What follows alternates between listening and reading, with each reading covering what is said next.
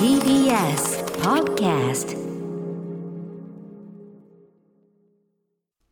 ここからは私臼井ミトンが自由気ままにお届けする音楽コラム「ミュージックログ」今日はこんなテーマでお送りします。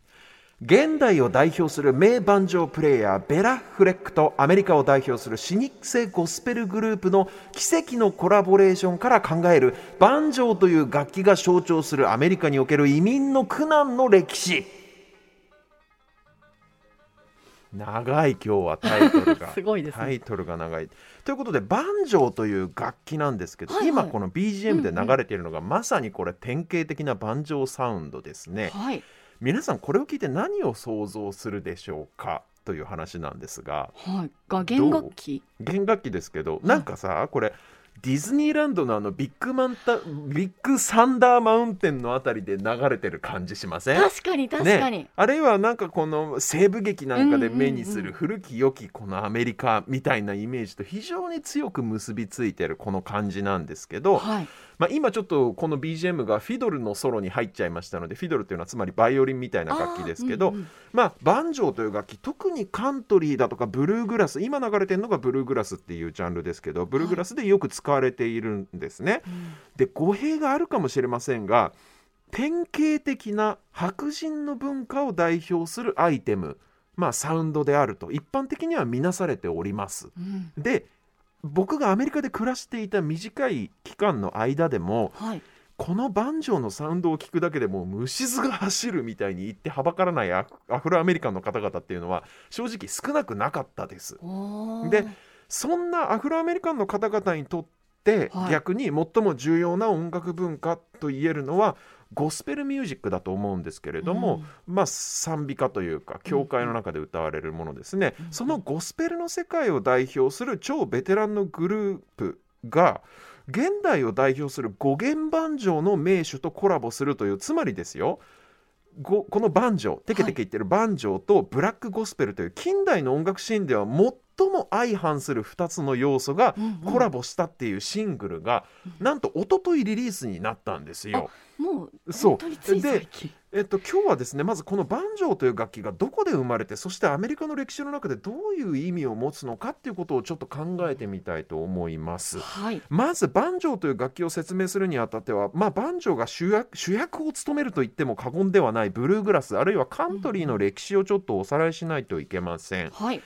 アメリカの南東部にあります山岳地帯アパラチア山脈という、えー山脈がありますけれどもこの地域にアイルランドヨーロッパのアイルランドやスコットランドの人々が移住してきました。はい。で彼らはですねアフロアメリカンの方々と違って奴隷として連れてこられたというわけではないですよ。うんうん。わけではないんですけれどもこのアパラチア山脈のエリアにやってきたアイルランドやスコットランドの方々っていうのは実は祖国で宗教的な迫害を受けたりうんあるいは大飢饉なんかがあって貧困に苦しんだりしてうん。実はその母国から追い払われるようにしてやってきた方々なんですよ。ほんほん。もう半ば追いは追い払われてしまったというような言い方でおそらくんあの誤りではないと思うんですけどただですよアメリカ大陸には先客がいましてはい。もっと前の時代にヨーロッパから来ていた移民たちっていうのがすでにアメリカで既得権益を築いていたわけなんです。うんなのでせっかくアメリカに逃げるようにしてたどり着いたところで、うん。そこですでにも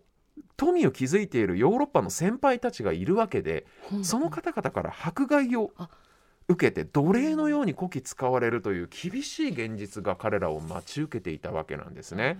で例えば炭鉱であるとか鉄道工事のもう非常に厳しい過酷な肉体労働を強いられていたわけなんです。はいでアメリカで差別っていうとどうしてもねその人種差別白人と黒人うんの間に起こる人種差別っていうのが大きくまあ取り上げられますけどうん同じヨーロッパから移住してきた方々の間でもはい。先に移住してきた組と後から来た組うんあるいは同じヨーロッパでもどこから移住してきたのか民族的なルーツみたいなものから発生する差別の問題も非常に根深く長いこと続いてきているわけなんですね。はい。でうんそのひどい差別を受けて過酷な肉体労働を強いられていたアイルランドスコットランド系の移民の人たちっていうのが心の拠り所にしていたのは何かっていうとはい。これがやっぱり音楽なんですよ。まあ、アフリカから奴隷として連れてこられたアフロアメリカンの人々がそうであったように、はい彼らもやっぱり故郷の音楽を奏でることで自分たちの心を慰めていたわけなんですね。ただアメリカはとにかく移民の国ですから、うんうんいろんな国のいろんな音楽の要素がごちゃ混ぜになっていくという、うん。まあ、文化的にそういう側面がありましてはい。アパラチア山脈っていうとかなり交通の便が悪い山岳地帯ですけれどもはい。このエリアもやはり例外ではなくてですねうん。彼らがアイルランドあるいはスコットランドお故郷から持ち込んだ伝承音楽もいろんなものと混ざり合って変化していくんですアメリカで。でまず何と混ざったかというと、はい。これがまずですね炭鉱だとか鉄道の仕事で肉体労働を共にしたアフロアメリカン系の人々がアフリカから持ち込んだ音楽と混じっていくんですね。あーはいはい。でうんうん。彼らが持つブルースの音階やハーモニーが混ざってきますし、うん。そして彼らがアフリカから持ち込んだ楽器っていうのもこの、えースコットランドアイルランドの伝統音楽にこうはい取り込まれていきます、はい。その楽器が何かというと実はバンジョーなんです。えー。バンジョーっていうのは皮が張られている太鼓に竿がくっついていてそこに弦が張られてるっていう太鼓の共鳴を利用して弦を鳴らす楽器なんですけどこれって三味線と全く同じ構造なんですね。でおそらくシルクロードでシルクロードで世界各地つながっていて、ということだと思うんですけれど同じような似たような楽器が大昔から世界各地で同時多発的に存在していた。うんでその中でもバンジョーっていうのは実はアフロアメリカンの方々がアフリカからアメリカに持ち込んだ楽器がルーツになっているんですね。うんごく初期の黎明期のジャズでは予言のバンジョーが使われていたということからも分かるようにもともとはアフロアメリカンの人々が生み出した楽器だったということですね。はいそれをアイルランドスコットランド系の移民の人たちがヨーロッパから持ち込んだ自分たちのフィドルだとかうん。ギターとかそういった楽器と一緒にマンドリンなんかと一緒に鳴らし始めたんですね。うん。そうやってアフロアメリカンの文化と混じり合いながらアパラチアの山岳地帯で発展していった移民たちの音楽をうん。マウンテンミュージックと呼ぶんですね。これ山の音？そうです。山の音楽です。文字通り山岳地帯の音楽という意味です。あるいはヒルビリーというふうにも呼ばれました。ヒルビリーっていうのはただこれは田舎者の音楽なんていうちょっとその別称というか差別的なニュアンスがあったもんだからうん。後々あまり使われなくなるんですけどマウンテンミュージックあるいはヒルビリーとこの音楽は呼ばれたわけなんです。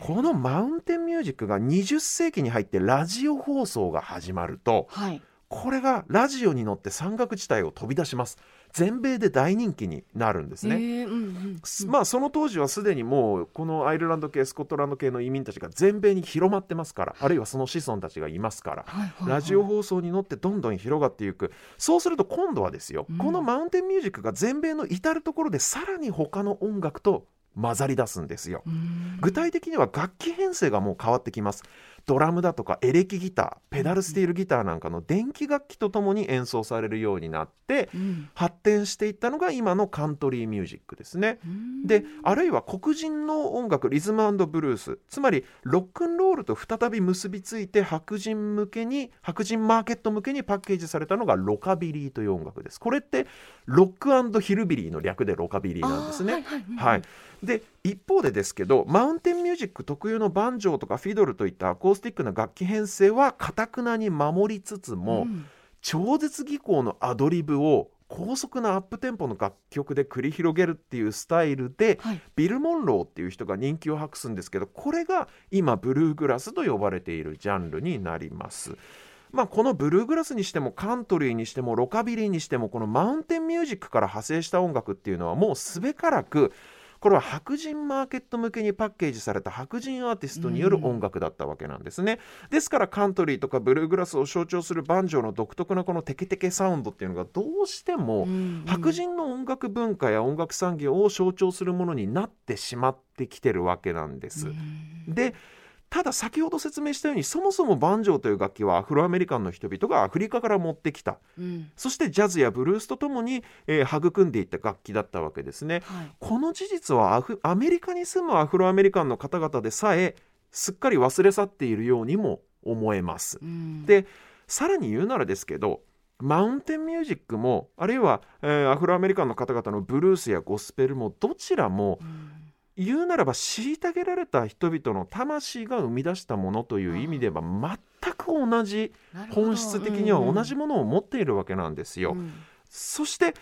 その事実をですね今世界中の人々に知ってもらおうと一生懸命活動している人がいて、その人が実は現代を代表する名バンジョープレイヤーのベラ・フレックという人なんです。この方白人の方ですけれどもはい。もともとはブルーグラス出身でジャズやクラシックなどジャンル超えて今活躍しているもう本当に超絶技巧音楽的にも素晴らしい名手なんですが、はいアフリカの伝統音楽家と盛んにコラボレーションをしたりだとか、はい。あるいはバンジョーという楽器のルーツを訪ねてアフリカ中を旅するドキュメンタリー映画を作ったりとか、えー。そういう活動をしてる人なんですよ。はいはいはい。でそんな彼がうんうん。もうゴスペルグループの超大御所グラミー賞を5回受賞しておりなんせ活動歴が70年にわたるうん。ブラインド・ボーイズ・オブ・アラバマという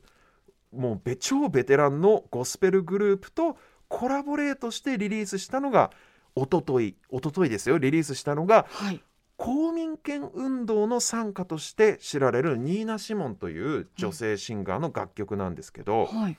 これがねバンジョーとブラインドボーイズの歌声と手拍子のみで演奏されているんです。で本当にこれはねゴスペルとブルーグラスってつまりその生き別れた兄弟がそれぞれに過酷な人生を送ってきてうん。最後にやっとここで再会できたっていうそんな感動をしみしみと味わえる楽曲になっておりましてうんうん。本当になんていうか移民の歴史とか公民権運動の歴史、うん。ブラック・ライブズまたもそうです。そういったアメリカが抱える問題点とか、うん。まあ歴史上の汚点とも言えるようなはい事柄、それらが同時にそのアメリカの音楽文化の素晴らしさっていうものとなんかこう結びついて結実したっていうすごい楽曲。悪いこともいいことも全部がこの曲に詰まっているとも思える素晴らしい楽曲なので今日はその曲をお聴きいただきたいと思います。The Blind Boys of Alabama Featuring ベラ・フレックで I wish I knew how it felt to be free という曲です。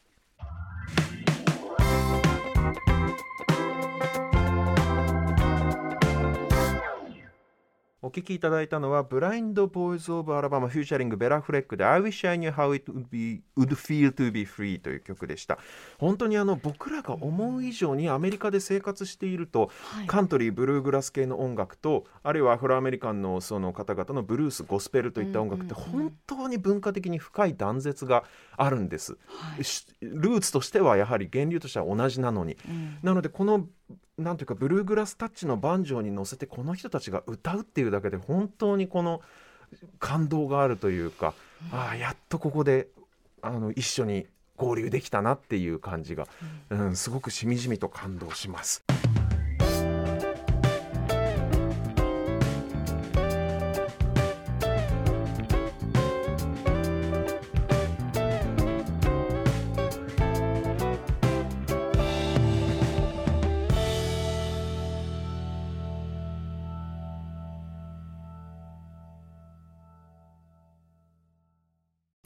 毎週月曜から木曜朝8時30分からお送りしている「パンサー向井のフラット」毎日を彩るパートナーの皆さんはこちら。月曜パートナーの滝沢カレンです。火曜パートナーのココリコ田中直樹です。水曜パートナーの三田寛子です。そして木曜日は？横澤夏子です。ヤーレンズのデイ淳之介です。奈良原雅樹です。横澤夏子ちゃんとヤーレンズが各週で登場。今日も一日頑張ろうのきっかけは「パンサー向井のフラット」で